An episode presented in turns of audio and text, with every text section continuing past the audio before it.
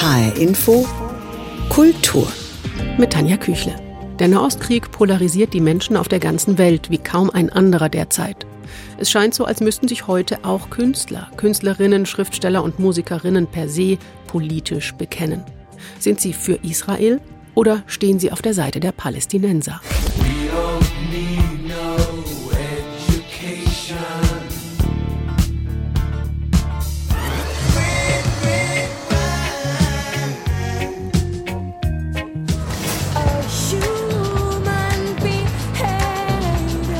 Not time to make a change. Just relax, take it easy. Roger Waters von Pink Floyd, UB40, Björk, Cat Stevens. Die Musiker und Musikerinnen dieser Songs haben eines gemeinsam. Sie haben sich gegen Israel positioniert oder sogar Briefe der als antisemitisch geltenden Initiative BDS unterzeichnet. Eine Initiative, die offen zum Boykott von Israel aufruft. Und die Liste der Musiker und Musikerinnen, die sich pro-palästinensisch und gegen Israel äußern, wird immer länger, je länger der Krieg andauert. Aber was ist mit der anderen, weniger prominenten Seite? Die möchte ich mir genauer anschauen und mit Künstlerinnen und Musikern sprechen, die öffentlich gegen Antisemitismus eintreten. Einer von ihnen ist der Musiker Björn Peng. Als ich den Deutschen in die Augen sah, sah ich, dass das Böse dort noch brannte.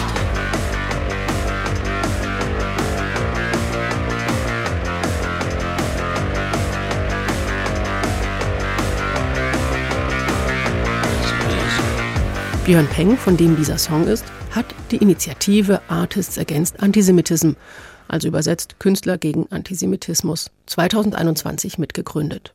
Hallo. Ja, hallo. Björn Peng, das ist Ihr Künstlername. Sie sind Musiker unterwegs zwischen ja, so Punk und Elektro.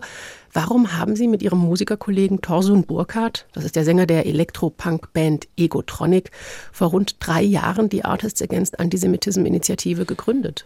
Ja, wir haben uns gegründet, weil wir festgestellt haben, dass es wenige ähm, Initiativen gibt, die sich mit dem Thema Antisemitismus auseinandersetzen und die nicht aus der jüdischen Community kommen und äh, feststellen mussten, dass im Laufe des letzten Gaza-Konflikts 2021 der Antisemitismus in Europa wieder überhand genommen hat. Nicht nur in Europa, sondern weltweit so wie wir es auch jetzt leider wieder sehen, wurden jüdische Menschen und Menschen, die sich mit Israel solidarisiert haben, auf den Straßen angegriffen und Denkmäler beschmiert. Und ja, wir wollten da aus der Kunstszene heraus, aus der wir kommen, ein Zeichen setzen und haben Freunde und Bekannte gefragt, ob sie das mit unterstützen möchten. Mhm. Seit Jahren ist auch die als antisemitisch geltende Organisation BDS, also Boycott, Divestment and Sanctions, in der britischen Musikszene aktiv. Zu den Unterzeichnern der offenen BDS-Briefe, die dann so für einen kulturellen und finanziellen Boykott Israels werben, da gehören auch viele hochgeschätzte Künstler dazu, wie zum Beispiel Brian Eno, UB40, Cat Stevens, Roger Waters und die Liste der BDS-Unterstützer wird länger und länger, hat man den Eindruck. Hatten Sie das Gefühl, dass es eine Gegenstimme unbedingt braucht? Wir sehen uns nicht unbedingt als Gegenstimme zu BDS, obwohl es da natürlich Parallelen gibt, sondern wir wollten unser eigenes Ding machen. Und wir hatten das Gefühl und der Zuspruch gibt uns auch recht, dass es da gefehlt hat, dass aus der Kunstszene, aus der Szene der Musikerinnen und Musiker und der bildenden Künste und Theater, Schauspielkunst irgendwie mal ein Gegenstatement kommt und auch mal eine Position, die sich eben gegen den Antisemitismus einsetzt. Hm. Auf der Homepage der Artists Against Antisemitism schreiben Sie, dass es Ihnen vor allem um den israelbezogenen Antisemitismus geht. Was genau umfasst denn das und warum ist ausgerechnet der israelbezogene Antisemitismus Ihrer Ansicht nach so wichtig? Also die, die Stürmerbildchen und diesen alten Antisemitismus der Nazis, den erkennen einfach sehr viele und ähm, der ist auch zu Recht schon bekannt und verpönt. Was aber halt eben noch nicht so in der Öffentlichkeit ist, ist der Antisemitismus, der eben auf Israel bezogen wird. Also gerade linke Antisemiten chiffrieren ihren Antisemitismus dadurch, dass sie es auf Israel und auf den Zionismus projizieren. Hm, also Kritik, die dann auch Israel beispielsweise das Existenzrecht oder das Selbstbestimmungsrecht abspricht, würde eben dann auch unter Antisemitismus fallen nach dieser Definition, richtig? Ja, weil es ja so etwas auch nicht auf andere Länder gibt. Und ja, der israelbezogene Antisemitismus, der kocht immer wieder auf, wenn es Konflikte in Israel-Palästina gibt. Und Menschen, die jüdisch gelesen werden, hier in, in Europa oder in Amerika oder auf der ganzen Welt dann deswegen angegriffen werden, obwohl sie im Grunde genommen nichts mit dem Konflikt dort zu tun haben, außer ihrem vermeintlichen Glauben. Es haben schon viele Künstler unterschrieben bei den Artists Against Antisemitism. Das kann man auf der Unterzeichnerliste, die ist öffentlich auf ihrer Homepage lesen. Und unter anderem sind da auch so bekannte Bands dabei wie die Fehlfarben, Tokotronic, die Sterne, der Frankfurter Musiker und DJ Chantal. Wie viele Unterschriften haben Sie denn bis jetzt gesammelt und sind das alles Musiker? Nee, ähm, es war so, nachdem wir die Kampagne gegründet haben, ähm, haben sich sehr schnell bis zu 1000 Unterschriften ähm, zusammengefunden. Und der erste Aufsprung ließ dann ein bisschen nach und wir haben die Liste erstmal für eine ganze Weile geschlossen und haben die jetzt erst seit wenigen Monaten wieder offen, sodass wir ähm, neue Menschen, die sich da eintragen möchten, einpflegen. Und haben vor kurzem auch die Liste geöffnet für alle, die die Liste unterstützen möchten, unser Vorhaben unterstützen möchten. Größtenteils sind es aber nicht nur Musiker, sondern sehr viele Schauspieler, äh, sehr viele aus dem Theater und auch bildende Künstler, Illustratorinnen. Mhm. Ja. Wie darf ich mir das vorstellen? Also gibt es da irgendwie ein, ein, Team, das das alles koordiniert? Ähm, oder sind das, also wer da unterschreibt, hat dann erstmal unterschrieben und fertig oder äh, setzen sich die Leute auch noch weiter dafür ein, die Unterzeichner? Also bei der Unterschrift können, haben Sie die Möglichkeit, uns ein Foto und Ihr persönliches Statement zukommen zu lassen, welches wir dann über unsere Social-Media-Kanäle verteilen können. Wir sind ein Orga-Team in Freiburg wir verstehen uns vor allem als Multiplikatoren. Uns ist es selber gar nicht so wichtig, mit eigenen Statements als Initiative an die Öffentlichkeit zu treten, sondern uns ist es wichtig, dass die Artists, die bei uns unterzeichnet haben, ihre eigenen Statements veröffentlichen können ja. Ja, und aber in einer gewissen Weise ist es ja schon so eine Art Bündnis auch, weil das könnten die ja auch auf ihren eigenen Social Media Kanälen machen. Ne? Aber es stärkt ja dann schon, wenn man im Verbund ist. Ja, das ist korrekt und darauf zielt es natürlich auch ab. Also, dass man nicht mehr alleine da steht, sondern eben auch zeigen kann, dass wir gemeinsam gegen Antisemitismus vorgehen wollen und das als Problem wahrnehmen. Mhm. Und wie finanzieren Sie sich?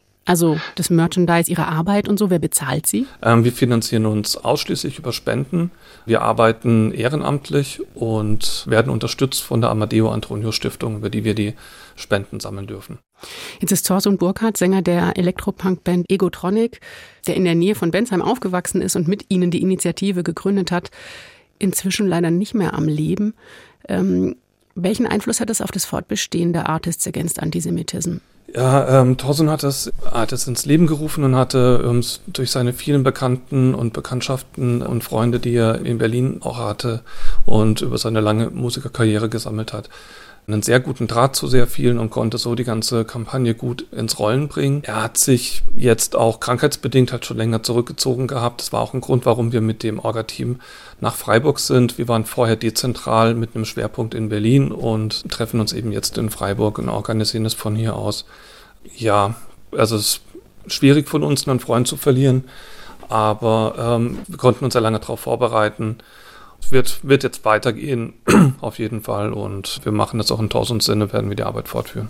Ja, in diesem Sinne, Björn Peng, vielen Dank für das Gespräch. Ich wünsche Ihnen alles Gute und dass Sie da weiterkommen bei Ihren Zielen. Ja, vielen Dank.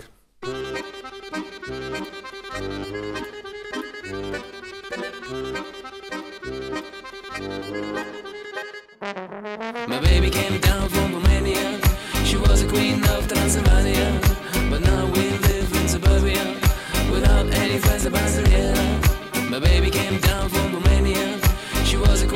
A queen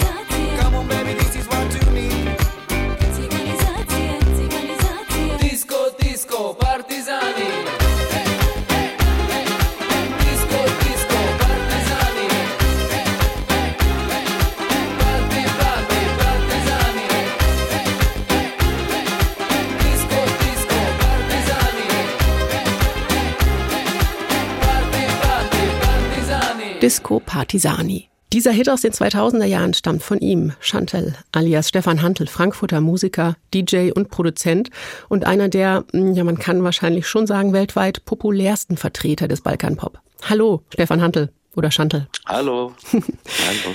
Sie haben den Aufruf der Initiative Artists Against Antisemitism als einer der ersten unterschrieben. Warum war das für Sie sofort klar? Dafür zeige ich Gesicht.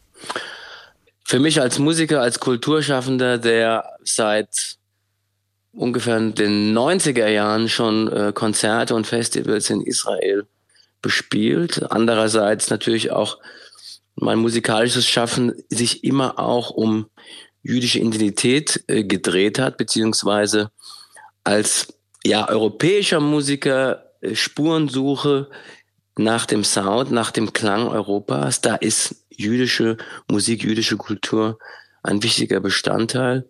Deswegen war für mich ähm, natürlich keine Frage, äh, da diesen Aufruf mit zu unterzeichnen.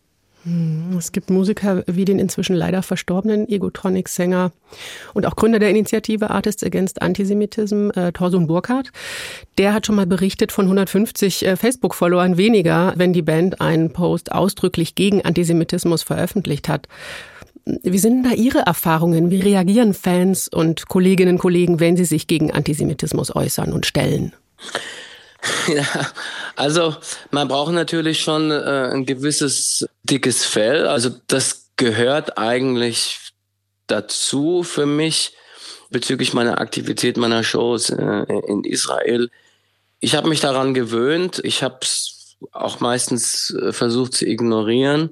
Aber klar, wenn man da aktiv ist und Bestellung, Stellung bezieht, ist man einer Vielzahl von äh, Kritik äh, ausgesetzt.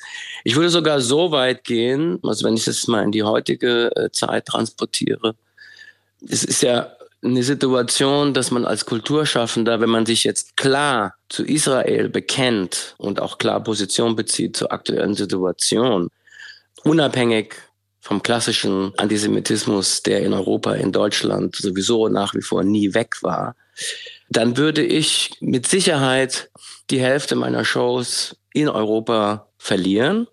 Also muss man ganz klar sagen, es ist ja äh, ein Phänomen über die Grenzen Deutschlands hinaus. Und da kann man sagen, gehen Sie jetzt mal Spanien, Italien oder auch Frankreich, da ist es ja noch viel schlimmer, was den Diskurs betrifft.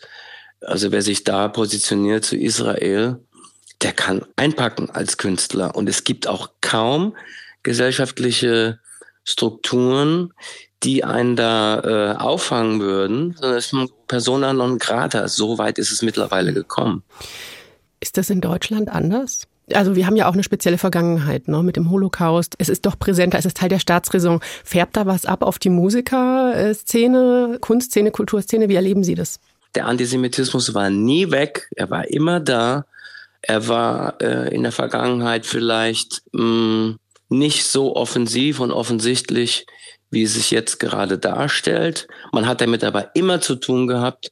Ich erinnere mich an die Zeit, das war, glaube ich, im ersten Corona-Jahr, habe ich an einem Projekt mitgemacht, 1700 Jahre jüdisches Leben in Deutschland. Da ging es im Prinzip darum, jüdische Identität und auch Diversität sichtbar, hörbar zu machen, auch mit musikalischen, kulturellen Beiträgen. Das war quasi das Festjahr.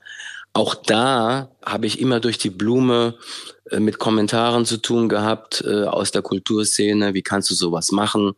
Also natürlich immer auch in Bezug auf den Nahostkonflikt. Das ist ja sozusagen so ein bisschen die perfide Hintertür, die da aufgemacht wird. Also dass sozusagen sich der Antisemitismus oft hinter der äh, Israel-Kritik versteckt. Aber das ist eine latente Problematik, die immer wieder zutage tritt. Und natürlich im Moment erleben wir eine absolute ja, Meinungskatastrophe, die ich mir so auch nicht hätte vorstellen können. Hm. Popmusiker, die man lange ja eher für integer gehalten hatte und die Ikonen sind, äh, wie Brian Eno beispielsweise, ähm, Cat Stevens und so weiter, die unterstützen BDS. Die BDS-Kampagne setzt sich, ich sag's nochmal kurz, für den Boykott Israels ein, äh, letzten Endes für äh, sozusagen die Auslöschung des Staates. Also das wäre zumindest die Konsequenz. Und eine Musikerin wie Fever Ray, die dann postet, From the river to the sea, Palestine will be free, also wirklich die Auslöschung Israels propagiert. Warum verfängt diese Agenda ausgerechnet im angloamerikanischen Raum so gut? Nun gut, man muss ein bisschen unterscheiden. Äh, in England ist natürlich struktureller Antisemitismus viel ja präsenter. Es ist sozusagen fast eine Art Zeitgeistphänomen. Also die Linke in England, auch die Linke in Frankreich war tendenziell immer anti-Israel, auch einhergehend mit dem klassischen Anti-Amerikanismus oder auch Antikolonialismus. Also da schwingen so mehrere äh, Komponenten ineinander. Und klar, da gibt es auch einen Druck in der Szene. Wer da sozusagen sich nicht einschwenkt, auf Boykottaufrufe oder an Initiativen teilnimmt, der ist einfach draußen. Das ist äh, ein weit verbreitetes Phänomen, also das auch seit vielen Jahren. Ich meine, muss ich die Kampagne von Roger Waters anschauen. Pink Floyd. Genau. Also ich als als deutscher Musiker mit internationalen Radios habe das eigentlich immer mit großem Erstaunen beobachtet, wie wie fest verankert es ist Andererseits muss ich auch sagen, es gab eine Zeit, äh, Anfang der 2000er, ich habe ja selber auch viele Künstler aus Israel beziehungsweise auch jüdische Themen auf unserem eigenen Label produziert und herausgebracht. Also es gab mal eine Zeit, das ist wahrscheinlich auch beflügelt durch Airbnb, also als so man Tel Aviv so als Reiseziel neu entdeckt hat, wo sozusagen Bands aus Israel oder auch Projekte, die sich aktiv mit jüdischer Musik in Kontinentaleuropa beschäftigt haben, tatsächlich eine popkulturelle Relevanz hatten. Aber auch da, das sage ich dazu, gab es immer die Problematik, wenn ich eine Tour gemacht habe mit einer Band aus Israel, immer erhöhte Sicherheitsauflagen, immer eine besondere Situation. Man hat sich nur daran gewöhnt, ja. Es war halt irgendwie normal. Äh, das ist ja das Absurde, das, das Paradoxum. Mittlerweile ist das alles nicht mehr unter vorgehaltener Hand, sondern es zeigt sozusagen sein hässliches Gesicht jeden Tag, äh, heute mehr denn je. Und es ist, es ist einfach erschreckend. Es ist erschreckend. Was kann man als Musiker, als Musikerin noch gegen Antisemitismus tun? Ich würde es mal die Frage weiterstellen, was kann ich als Mensch, als Bürger äh, Deutschlands, Europas gegen Antisemitismus tun. Ich glaube, das ist eine Aufgabe, die sich jeder bewusst sein äh, muss, denn der erste Schritt der Antisemitismus ist im Prinzip nichts anderes als Bedrohung unserer demokratischen, freiheitlichen Lebensform. Es ist jetzt kein Angriff.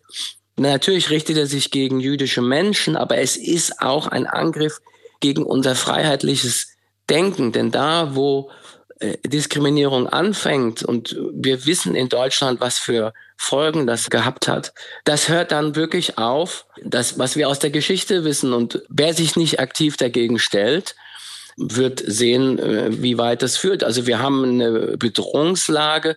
Es gibt antidemokratische Kräfte, antidemokratische Parteien, die sozusagen mittlerweile bei fast 30 Prozent stehen.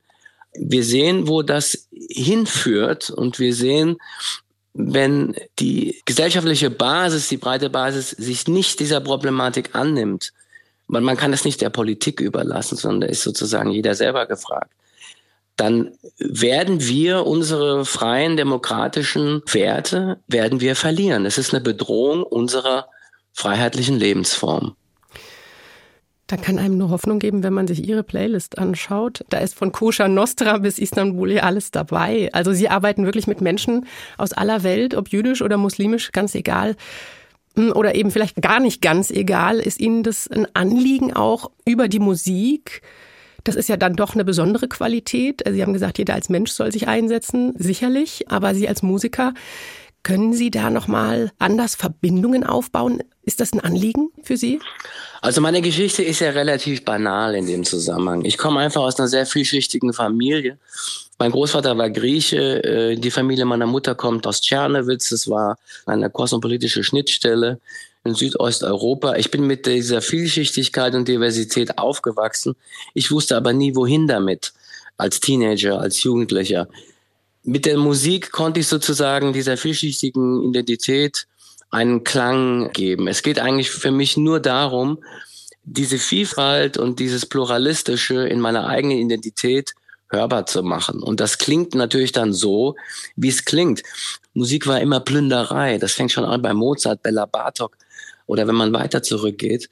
Was am Ende bei rauskommt, was man daraus macht, mit welcher Art ähm, ja, des Respekts ich auch anderen Musikern gegenübertrete, egal welche kulturelle Herkunft sie haben. äh, um dann was Kräftiges, was ein Statement zu formulieren, also ein künstlerisches. Das ist doch das Entscheidende.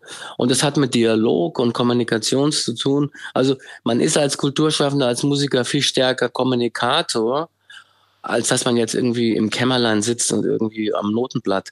So, so arbeite ich nicht. Das ist, das speist sich aus Reisen, aus Begegnungen, aus Erfahrungen, aus persönlichen, aus ja, kulturellen, sensorischen Erfahrungen, die natürlich auch uns immer wieder Geschichten erzählen lassen. Also das Problem ist ja, dass Rassismus und auch Antisemitismus entsteht aus Unwissen. Ja, wenn wir nichts wissen über Einzelschicksale, über Lebenswege, dann sind wir natürlich auch verfänglich für Stereotypen und für rassistische äh, Narrative. Und wenn ich eine Geschichte erzähle als Kulturschaffender über eine bestimmte musikalische Wurzel oder Form, dann kann ich natürlich Emotionen, Begeisterung wecken und natürlich auch ein Interesse. Ich glaube, das ist auch so die Hauptaufgabe. Wir müssen das Interesse wecken für das sogenannte andere, was uns nicht erschließt im ersten Moment. Wir haben in Deutschland eine riesen türkische Community zum Beispiel. Wir wissen aber fast gar nichts darüber. Es ist quasi reduziert auf Stereotype. Es gibt hervorragende Musiker, die machen keine Shows hier äh, und so weiter. Also die Liste ist ellenlang, die man da äh, schreiben könnte. Aber egal, man muss einfach weitermachen. Hm, einfach weitermachen. Der Frankfurter Musiker, DJ und Produzent Stefan Hantel, wahrscheinlich vielen besser bekannt als Schantel. Haben Sie vielen Dank für das Gespräch. Danke sehr gerne.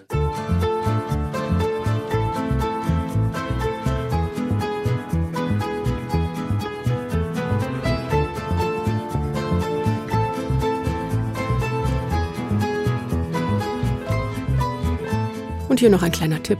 Der andere bin ich. Antisemitismus, Verdrängung und Projektion. So heißt ein hörenswerter Podcast von Bayern 2, der das Thema in fast einer Stunde auch theoretisch vertieft. Zu finden in der App der ARD Audiothek.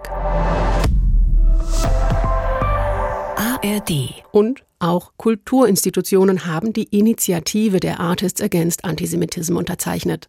Das Schauspiel Frankfurt ist dabei und auch die Landungsbrücken Frankfurt, ein freies Theater im tiefen Frankfurter Westen. Linus König ist dort der künstlerische Leiter. Hallo, Herr König. Einen wunderschönen guten Abend. Äh, warum haben Sie diesen Aufruf der Initiative Artists Against Antisemitism unterzeichnet? Wir hatten das Gefühl, dass es zwar Dinge gibt, die selbstverständlich scheinen, es aber offensichtlich auch gerade öffentlich nicht sind.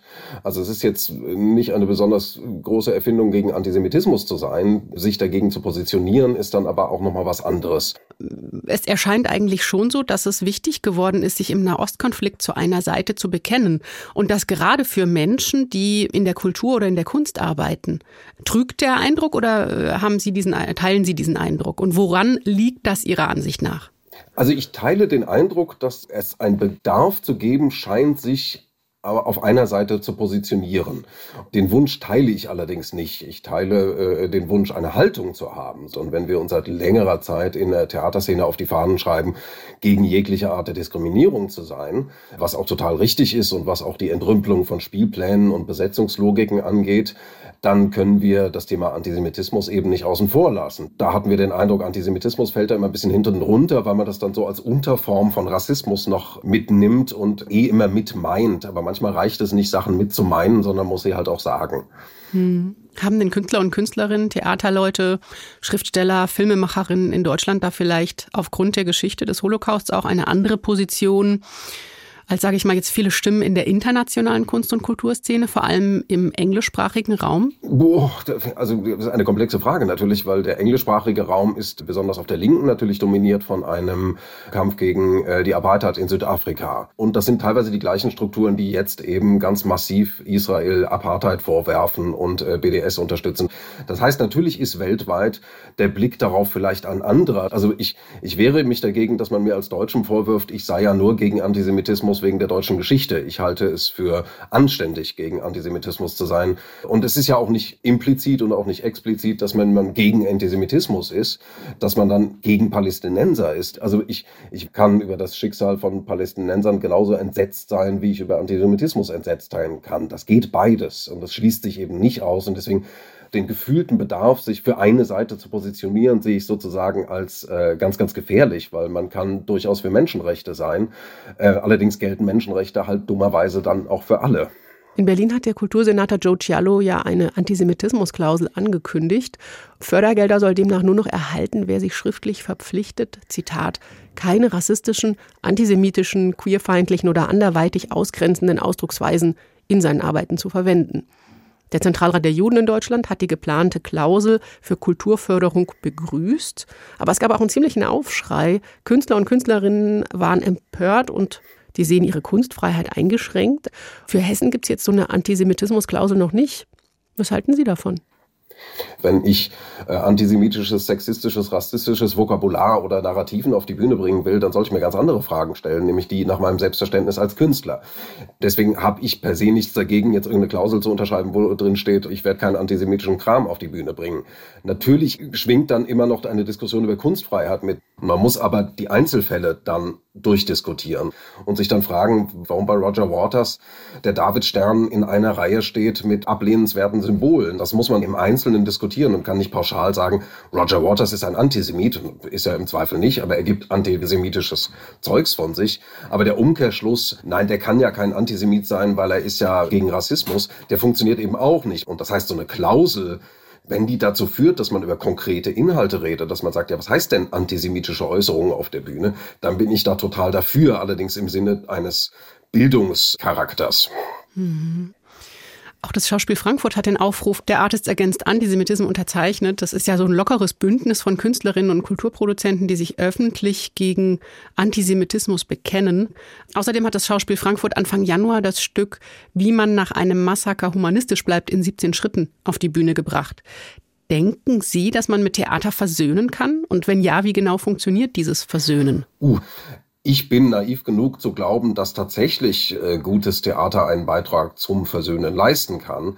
Eben gilt es, Gedanken anzustoßen, Diskurse anzustoßen, Diskurse auch zu führen, auszuhalten, miteinander ins Gespräch zu kommen ohne sich wechselseitig mit irgendwelchen Plattitüden zu beschimpfen. Theater leistet natürlich einen Beitrag dazu, dass diese Diskurse geführt werden, wenn man sich darüber einig ist, über was man denn eigentlich redet. Weil betroffen von Antisemitismus, von strukturellem, sekundären und anderen Formen des Antisemitismus sind eben nicht nur Juden, sondern letztendlich wir alle. Und das muss einem bewusst sein, dass diese Denkstruktur, die dazu führt, anzunehmen, es gäbe irgendwie eine Elite, die unantastbar ist und die man nicht kritisieren darf und so weiter und so fort, das sind ja strukturell antisemitische Gedanken, aber die führen ja dazu, dass so Leute wie Trump gewählt werden und dass äh, äh, die AfD relativ weit nach vorne kommt. Und ich als Künstler kann mit den beiden nicht so viel anfangen. Deswegen liegt es sozusagen auch als Nicht-Jude in meinem ureigenen Interesse, eben neben äh, dem Vorgehen gegen Rassismus, gegen Sexismus, gegen Queerfeindlichkeit explizit auch sich gegen Antisemitismus positionieren, zu engagieren und der Aufklärung auch eine Plattform zu geben. Vielen Dank, Linus König. Künstlerischer Leiter des Theaters Landungsbrücken Frankfurt. Haben Sie vielen, vielen Dank für das Gespräch. Ich habe zu danken. Und das war HR Info Kultur. Den Podcast finden Sie auf hrinforadio.de und in der App oder auf der Website der ARD Audiothek. Mein Name ist Tanja Küchle.